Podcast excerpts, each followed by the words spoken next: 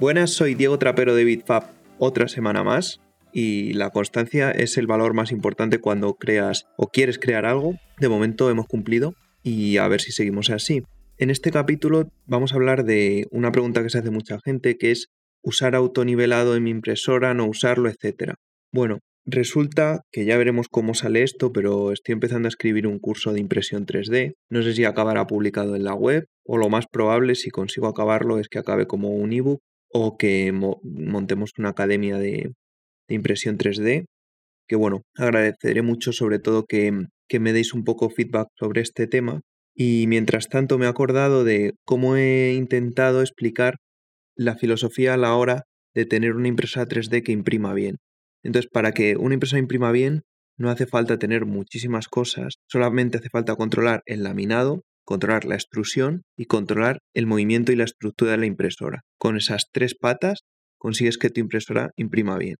¿Y por qué digo esto? Porque no hace falta tocar mil palancas ni mm, ser ni sobreoptimizar la impresora para que te imprima bien. Hay que ir a lo sencillo y hay que dominar unas pocas, unos pocos aspectos fundamentales para conseguir la calidad que necesita. Y esto es un poco la filosofía que tengo cuando vamos a tratar el tema del autonivelado. Es mejor tener una impresora sencilla con una cama bien nivelada, aprender a nivelar bien la impresora usando un papelito, controlarla bien, limpiar la superficie, dejarla bien, tener una impresora sólida y que imprima bien, a meter una complejidad más como el, como el nivelado. Yo siempre prefiero máquinas sencillas y personas que sepan utilizarlas a máquinas más complejas y confiar en que funcionen bien a veces y otras no. Entonces, esa es un poco la filosofía con la que yo suelo aproximarme a la impresión 3D y también será lo que intente reflejar en este mini curso o curso grande que estoy creando. Así que por favor, contadme un poco vuestra opinión y mientras tanto tenemos la sección que grabé con Luis del Valle hablando del tema completo del autonivelado, explicando mi, esta apuesta que tengo yo por la sencillez de manera un poco más extendida y ahí os cuento de manera completa por qué prefiero impresoras sin autonivelado. Así que te dejo con el contenido, un saludo y hablamos la semana que viene. Bueno, pues otra semana más tenemos aquí a Diego Trapero. Hola Diego, ¿qué tal? ¿Cómo estás, Luis? Muy bien, y nada, me imagino que también trabajando en, tu Fab Lab, ¿no? Personal, médico. Sí, ahí también haciendo muchos proyectos, cosas que están guay, vamos. Ya contamos la otra vez y si cuando vayan saliendo más proyectos, pues podemos volver a hacer otro capítulo de eso, ya contando casos. Bueno, y la gente, la verdad es que en Evox, eh, vamos, están dejando una cantidad de preguntas increíbles y, vamos, eh, estás teniendo un éxito abrumador, la verdad, en esta sección. A mí me, me gusta mucho, es una oportunidad que no tenía y me gusta poder aprender a hacer esto también. Me viene muy bien para BitFab y precisamente yo creo que el de el, de la, el del Marañón, que fue bastante interesante que sí que a la gente le gustó especialmente, ¿no? Sí, sí, bueno, la verdad es que todos eh, están teniendo una acogida muy buena, sobre todo pues eh, se nota en, los comentarios que van dejando, sobre todo en iVox, que es la, la plataforma de podcast donde se puede interactuar más con los oyentes. Y, la verdad que, bueno, yo súper encantado también de que estés aquí con nosotros, porque primero, eh, siendo un poco egoísta, yo aprendo de todo esto, me voy entrando del mundillo de la impresión 3D para cuando tenga mi impresora 3D. Y, luego, por supuesto, eh, la audiencia es la que manda y aportar ese valor a, la audiencia, a mí me encanta. Y, que la gente, pues, eh, tenga de, primera mano de un, de un, experto como tú, pues, todo, toda esta sabiduría en impresión 3D, bueno, para mí es un un, honor tenerte eh, de vez en cuando por aquí, por el podcast. Así que pues, muchas gracias. No, que va. O sea, yo aprendo mucho de la parte de podcast y luego de lo que decías antes de toda la gente que pone comentarios y eso, eso también es una oportunidad muy grande y pasa en Twitter también, porque tú lo habrás visto, el, hay un chico o señor o lo que sea que se llama Lemsi, hay otro que se llama Jorge Lobo, que todos los los, los comentan. Entonces, mucha gente muy buena que estás ahí como animando. Hay mucha gente, eso, que te quiere dar su, su opinión positiva para ayudarte. Hay mucha gente en esta comunidad que está ahí empujando. Sí, la verdad es que, el, bueno, yo desde el principio, el podcast, el, bueno, estar solo grabando o como estamos tú y yo ahora mismo charlando, y no tener esa perspectiva de que lo están escuchando en el otro lado y de repente pues te dejan un comentario y pues dices, hombre, al final alguien lo escucha. Aunque aparecen las estadísticas, no, no te lo terminas de creer eh, realmente, pero bueno, ahí están y la verdad es que se agradece mucho que estén ahí al otro lado. Que te den esas opiniones, ellos se tomen cinco minutillos para escribirte que les ha gustado, para que tú te sientas un poco mejor, eso, vamos, yo lo agradezco muchísimo. Y bueno, ahora después de, esta pequeña introducción y esto de agradecimiento, eh, ¿de qué vamos a hablar hoy? Bueno, pues el otro día ya estuvimos adelantando, se me ha olvidado hacer la encuesta de Twitter, así que la pondremos esta tarde o antes de que salga el podcast. Dijimos autolevel sí o autolevel no. Si es conveniente meter en, en una impresora un sensor de nivelado y nivelado automático. Tú tenías esta duda, ¿verdad? Claro, no, pero lo primero vamos a ver qué es el autolevel, porque eh, lo, he escuchado un montón de veces, pero realmente no sé qué es, qué es lo que se hace físicamente. Me imagino que será en la impresora 3D. Sí, es, el autolevel es una manera de corregir las irregularidades que tenga la cama, las imperfecciones, porque las camas no todas son, aunque parecen rectas, pues algunas están, están un poco abombadas, otras en vez de estar completamente horizontales, están inclinadas. Entonces, si tú quieres corregir eso por, de manera automática, que tu impresora lo, lo compense, se le coloca un sensor en el, en el cabezal, que hay de diferentes tipos, y entonces lo que hace ese sensor es ir yendo, digamos, por encima de la, de la cama, tocando en varios puntos, y entonces intenta interpretar qué forma tiene esa cama cómo no es plana y lo compensa a la hora de imprimir para, que, para compensar esas irregularidades que pueda tener. No sé si me he explicado muy bien. Sí, sí, no, vamos, eh, a mí me ha quedado bastante claro.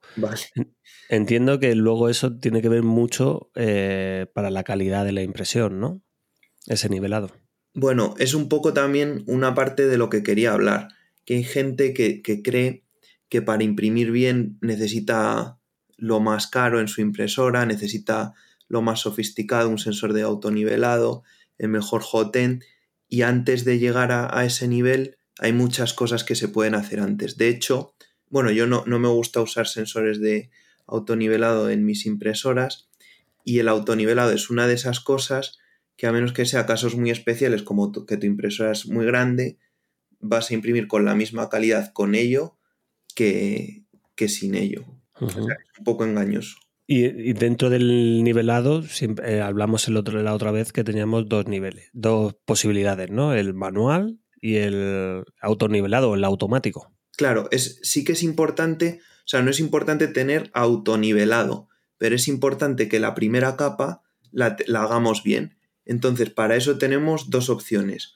Una es el nivelado manual, que es lo típico que hace todo el mundo cuando le, mm, cuando le, le viene su impresora, que suele venir con una tarjetita, entonces tú colocas el, la punta del jotén en las esquinas de la cama y tocas los tornillos para que te quede la base alineada con el cabezal. Entonces ese es el nivelado manual. Hay que hacer muy bien ese nivelado para que la, para que la impresora imprima bien. Lo que yo defiendo es que con hacer ese nivelado bien ya está bien, no hace falta que lo tengas automático. Y el segundo el segundo tipo de nivelado que tenemos es este, el autolevel, autonivelado, autonivelado, el nivelado automático, que es cuando lo hacemos por firmware.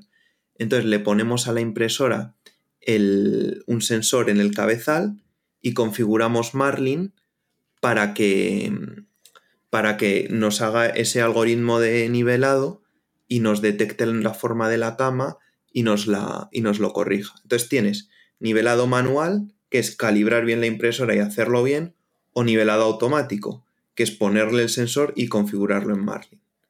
Y si quieres hablamos más o menos de cómo se configura. Vale, sí, vamos a ver cómo, lo podemos configurar. Esto, bueno, mucha gente que escucha el podcast obviamente sabe de Arduino o está aprendiendo Arduino. El, el, nivelado es una función que está en el firmware que llevan las impresoras 3D la mayoría de las impresoras que hay en el mercado utilizan un firmware que se llama Marlin. Firmware ya lo hemos explicado más veces. Quiere decir el software o como lo has dicho tú más veces, el sketch que hay en el Arduino para controlar la, la impresora, ¿no? El típico programa que tenemos en el IDE de Arduino y que lo cargamos, pues puede ser desde lo básico que es la función setup a loop a un software ya con, bastantes archivos como es eh, el Marlin. Exacto, el Marlin es, es, un software, es libre y de hecho tú lo cargas en la impresora con el IDE de Arduino, lo abres y es código C que puedes abrir con el, con el IDE y leerlo y todo lo que quieras. Además vienen muy bien documentados, vienen con muchos comentarios. Sí, bueno, el, yo solo, yo las tripas, tripas de Marlin no las he abierto. Y tiene fama de ser un programa un poquito que ha ido como creciendo incrementalmente. Eh, es un poco medio. Es un poco. Mm, que ha ido creciendo orgánicamente. Pero precisamente el archivo que, que, es la base para aprender a configurar Marlin, que es el archivo configuration.h, que es donde están todas las variables que te permiten configurar el comportamiento de tu impresora, ese archivo, como tú dices, tiene, tiene más comentario que, que código. Entonces ahí te va indicando todas las variables que se pueden cambiar para que las para que tú las las descomentes, las comentes, no son variables, son defines, ¿no? Eso como se llama. Eh, son constantes. Es verdad, yo estudié esto en la carrera. sí, bueno, para que os hagáis una idea, estoy viendo ahora mismo el, archivo eh, y tiene 1927 líneas, pues de las cuales yo creo que pues una, sexta parte eh, será código y el resto una será eh, comentarios. Y al final pues te va diciendo todo lo que tienes que, cómo, cómo configurarlo. vamos, una, una pasada de documentación, la verdad. Y eso, luego además, ese es el configurations.h, que luego tienes el configurations advanced, que, que, tienen ahí metidas otras funciones un poquito más, un poquito más avanzadas. Entonces, es bueno, y como tú ya lo has mirado, supongo que te habrás metido en GitHub. Sí, sí, en GitHub está, el, al ser de código abierto, pues tienes todo el, este firmware para, para cargarlo. Exacto. Es que una cosa fundamental cuando tienes una impresora 3D es eso, buscas en Google Marlin o marlinconfiguration.h GitHub o lo que sea y vas a ese archivo y lo empiezas a leer detenidamente. Y entonces leyéndote todos esos comentarios, hombre, requiere un poco de experiencia con las impresoras, vas a ir aprendiendo poco a poco, pero con eso entiendes de verdad cómo funciona tu impresora y qué es lo que puedes configurar y lo que no es un, es, de verdad, es un ejercicio fundamental una vez te metes en esto, leerte bien el configurations.h, el configuration.h y destriparlo un poco y empezar a cambiar cosas. ¿Recomendarías algún, algún artículo, ya sea en español o en inglés, donde explicara eh, así, es complicado explicarlo todo el configuration.h a completo, pero ¿Recomendarías algún tipo, algún artículo que hayas leído por ahí que diga, bueno, es que este merece la pena porque te dice dónde tienes que ir, a qué línea o qué parte del código vas a configurar esto concreto? Sé que hay varios, estoy buscando aquí quién hay. Mira, he hecho uno, Thomas Laderer, pero es que es de 2016. Marlin va, va avanzando mucho. Estaba pensando yo también en hacer uno y creo que Campi también tenía uno. No sé, ¿se conoces a Campi? Sí, me suena. Pues es un, es es, tiene igual uno, me parece, mira, sí. Tiene un, vídeo también de, de, 52 minutos configurando Marlin, más reciente. O sea, ese le miraría ese vídeo de 3D Campi 3D Spana. Que sabe muchísimo, muchísimo, muchísimo de impresoras y tiene el vídeo colgado. Y si no, también, mira, suena el vídeo. Y si no, pues a mí también me gustaría probar, pero es, es un trabajo largo. Pero de verdad, entender el configuration H es entender cómo va Marlin y, se, puede, se aprende muchísimo. Vale, entonces ahí es donde tendríamos que eh, tocar.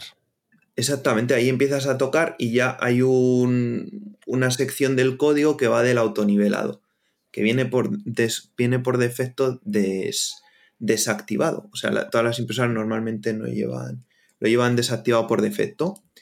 Y entonces ahí te permite, hay un, te pone un montonazo de opciones diferentes de cómo lo quieres configurar. Hay diferentes modos, pero básicamente tienes dos tipos de nivelado. Básicamente, pues hay dos familias de nivelado que puedes meter. Hay un autonivelado que es como con el que empezó todo esto. No sé, yo lo he llamado clásico, no sé cuál es el término técnico. Que lo que hace es eh, simplemente te coge tres puntos de. o te necesitaría coger tres puntos de tu cama. Y entonces te modela la cama como si fuera un plano, pero ya en vez de colocarte el plano completamente horizontal, te lo coloca inclinado. Entonces esto es por si tu cama es bastante plana, pero resulta que está inclinada hacia un lado. No sé si, se entiende más o menos. Vale, que tienes una inclinación en la, en la cama. Exactamente, la cama normalmente tiene tres o cuatro tornillos. Imagínate que no lo has calibrado bien y tienes muy apretados los tornillos de un lado. Entonces tu cama, en vez de estar completamente horizontal, está inclinada hacia un lado. Lo que hace eso es tomar varios puntos en la cama y entonces en vez de imprimir en horizontal, él va a ir, la, la impresora va a ir moviendo hacia arriba y hacia abajo el cabezal según se vaya moviendo por encima de la cama para compensar la inclinación que tiene el, que tiene tu, superficie de impresión. Siempre, siempre que, hablamos del nivelado, sea como sea, se corrige a, ese nivel, es decir, se corrige a nivel de software. No, no, no, te dice a ti, o sea, no existe un nivelado que diga, vale, pues si eh, la cama está inclinada, eh, ajustalo, eh, aprieta un tornillo o, desenrosca el tornillo para, subir o bajar ese lado de la cama y nivelarlo. Claro, eso es, eso es lo que sería el nivelado manual.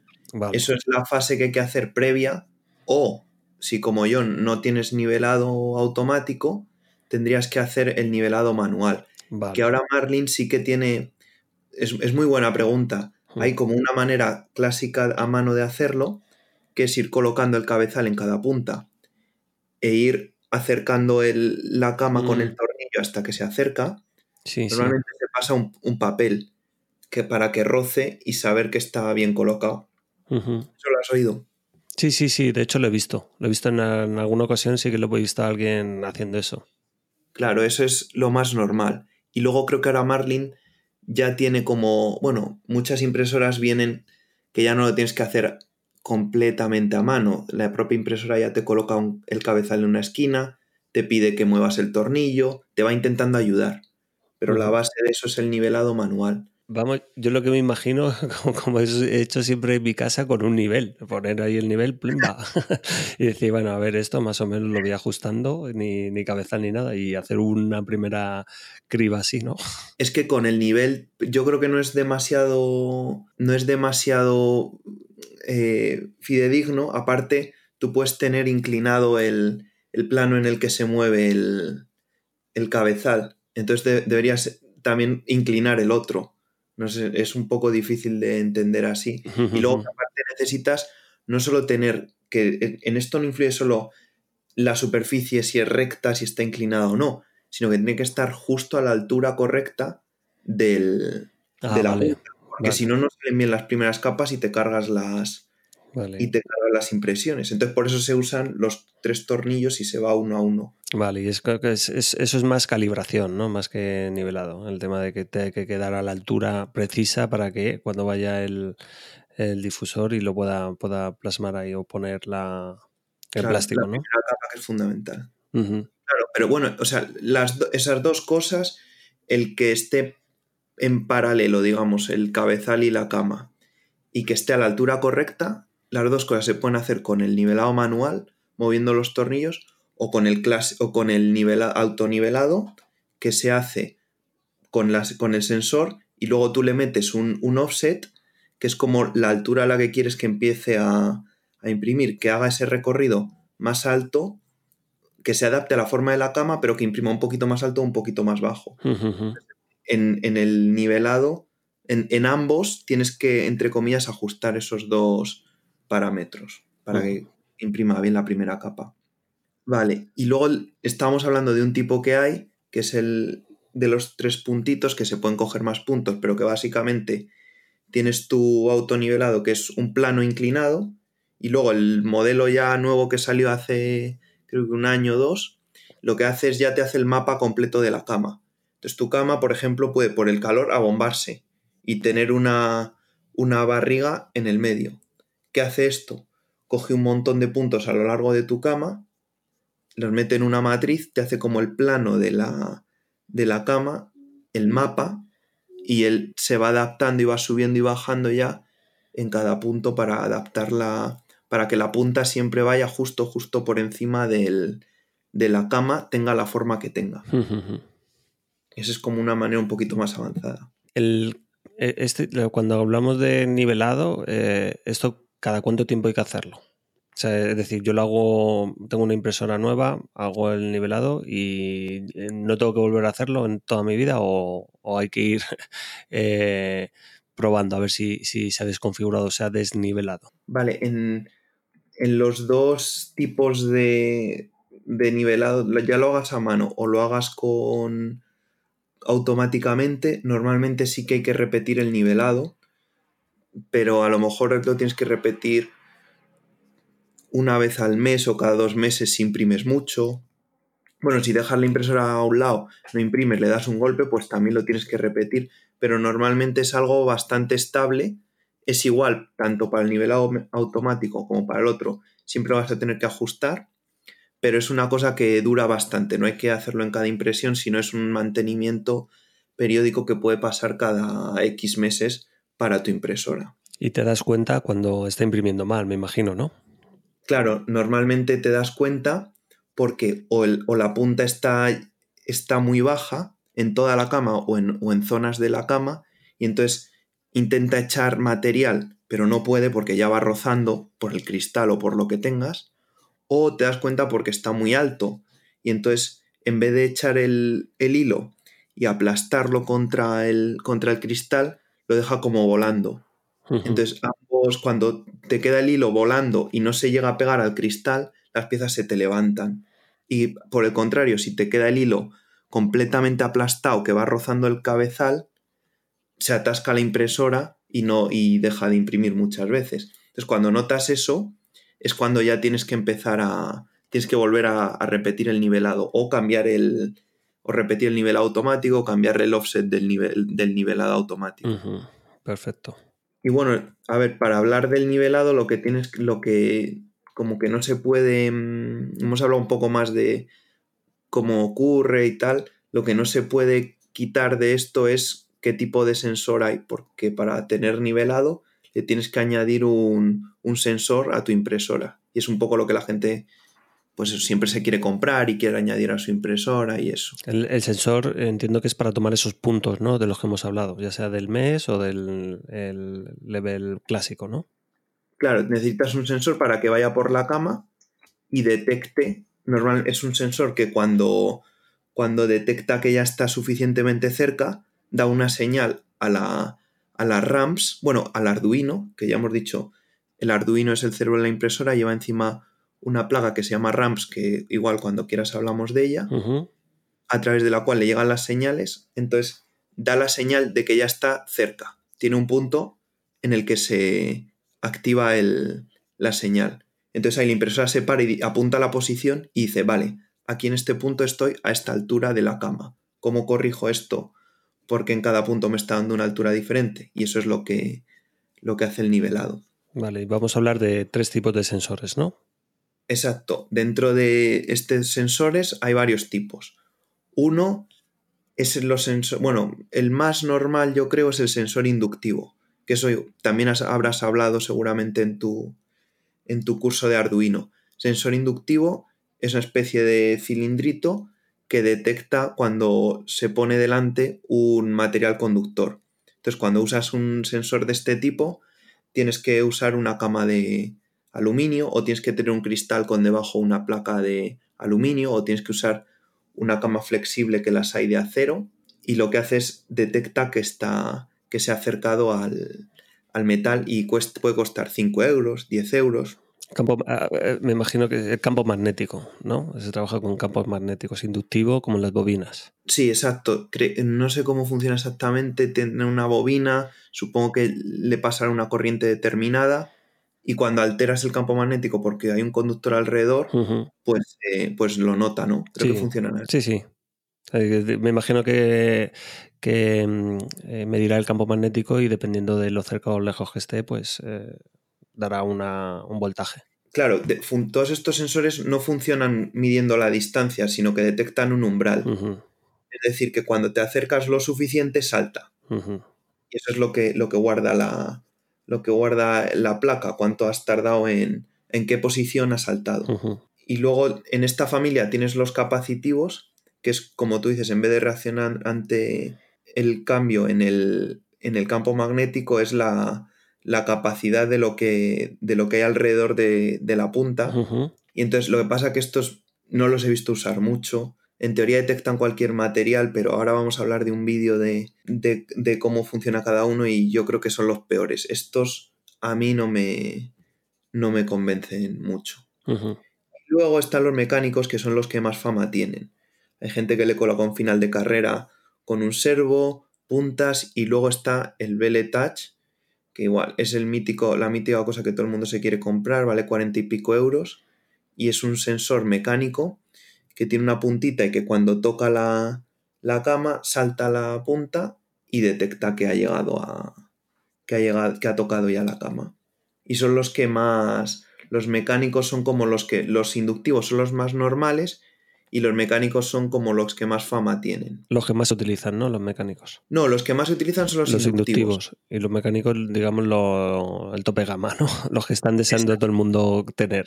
Lo que todo el mundo se compra la net y dice, me voy a gastar 5 euros en un inductivo o me gasto 40 y uso el Belle Touch que me han dicho que es buenísimo. ¿Qué ocurre con esta pregunta? Que es que hace ya bastante tiempo Thomas Sanladerer, que es uno de los youtubers de impresión 3D en inglés, eso sí, más famosos que hay, hizo un vídeo probando 12 tipos de sensor. ¿Qué es lo que hizo? Hizo una maquinita que iba acercando el sensor a, una superficie y detectaba cuando, cuando se activaba y lo repetía, no sé, 20 veces o 50 veces por sensor. ¿Y qué ocurre aquí? Que salió que resulta que los inductivos que valen un cuarto o la mitad o menos que un, que un mecánico, funcionan mucho mejor. Tienen mayor, mucha menos desviación en las medidas. Siempre miden lo mismo, mientras que los mecánicos tienen mucha más variabilidad en lo que miden que los, que los inductivos. Entonces yo digo ya, cómprate inductivo. Directamente, ¿no? Vas a ahorrar dinero y además funcionan mejor. O sea que es un mito que los mecánicos sean sean tan buenos. Alguien se ha tomado el tiempo de tomar, de tomar datos y ha demostrado que esos que tienen tan buena fama al final funcionan peor que los, que los inductivos que son más sencillos y que funcionan mejor. Así que más o menos, eh, ha sido largo, ¿eh? Sí, sí, no, pero bueno, ha, estado interesante para, para conocer cómo, cómo eh, funciona todo esto. Al final, eh, la conclusión es, eh, ¿autolevel sí o no? que era un poco la pregunta del principio. Yo digo mi opinión, yo prefiero no utilizar autolevel, porque a mí me gustan las impresoras sencillas. Entonces, cuando tú le añades a tu impresora, le pones el autolevel y te empieza a dar problemas de que la primera capa no te está saliendo bien, ya siempre te queda la duda de si mi impresora es una mierda, la he calibrado mal, tengo algún tornillo mal, o si lo que está fallando es algo del autolevel, que a lo mejor mi sensor no es suficientemente bueno, o se mueve, o no tengo bien configurado el offset, o no lo he configurado bien en Marlin. Entonces tener dos capas en las que te puede surgir el, error una encima de otra, a mí no me gusta nada. Yo creo que se puede imprimir sin autolevel perfectamente, a menos que tengas una impresora gigante que no te quede otra que ponérselo, puedes usar, puedes sobrevivir sin autolevel y que bueno, si quieres probar y te gusta y te ves que está que quieres hacerlo, pues no pasa nada tampoco. Compra un, un inductivo, ponlo, pruébalo y que también a lo mejor, oye, yo no tengo razón y además cada uno puede probar lo que quiere y sobre todo aprender una cosa nueva de impresión 3D. Pero y una, a mí me surge una duda y es con el manual, eh, si tienes una cama abombada, no vas a poder corregirlo. Exactamente. Eso es, es que las, cuando más, cuanto más grande es la cama, las deformaciones te influyen más en la... En, se acumula el error, digamos, y ya te puede llevar a no poder imprimir. Pero una impresora típica de 20 x 20, tú le pones un cristal y ese cristal siempre vas a poder nivelarlo manual. Si tienes una impresora de 40 centímetros, pues ya sí que el cristal se puede doblar lo suficiente para que tengas que tener eh, autolevel sí o sí. Pero mientras, pero para camas pequeñas no es, no es necesario. Y para camas grandes a lo mejor te merece más la pena invertir en, en tener una cama un poquito mejor o calibrarla mejor que ir directamente al, al autolevel. Claro, entiendo que, que, eso, que también influye mucho el tema de lo que has hablado antes de los sensores, porque si al final es el propio algoritmo el que va a ir manejando la altura del eje Z para si está bombado o no, acercarlo o alejarlo más. Claro, esas, esas, mediciones tienen que ser muy precisas para que ese algoritmo pues realmente funcione correctamente. Claro, te añade otra forma más de, de fallar. A lo mejor tu sensor chino es un poco malo, y ya nunca vas a saber si es que no estabas nivelando bien o que te está fallando el, sensor. Entonces, de hecho, lo puedes poner auto level, pero lo primero es haber probado bien, bien, bien que tienes un problema que solo se puede solucionar con, con auto level, que no es que no, no sepas calibrar la impresora antes. Oye, pues si te digo la verdad, me ha quedado bastante claro el, tema y, sobre todo los problemas que te puedes encontrar con la cama. Nunca me imaginaba. Al final, si te digo la verdad, yo siempre veía el, nivelado como, pues eso, los cuatro tornillos de las cuatro esquinas de la cama que tienes que tocar y tal, pero nunca pensaba que, que eh, una cama bombada pues pudiera dar ese tipo de problemas, claro.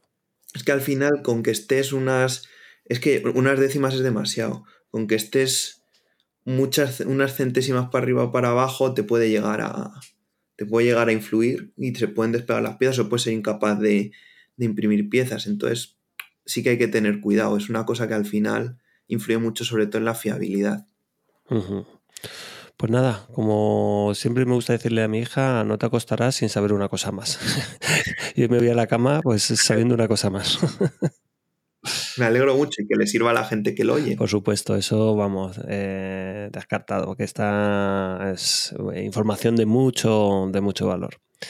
Pues nada, Diego, muchísimas gracias por este grandísimo aporte y por esa clarividencia con respecto al nivelado de una impresora 3D.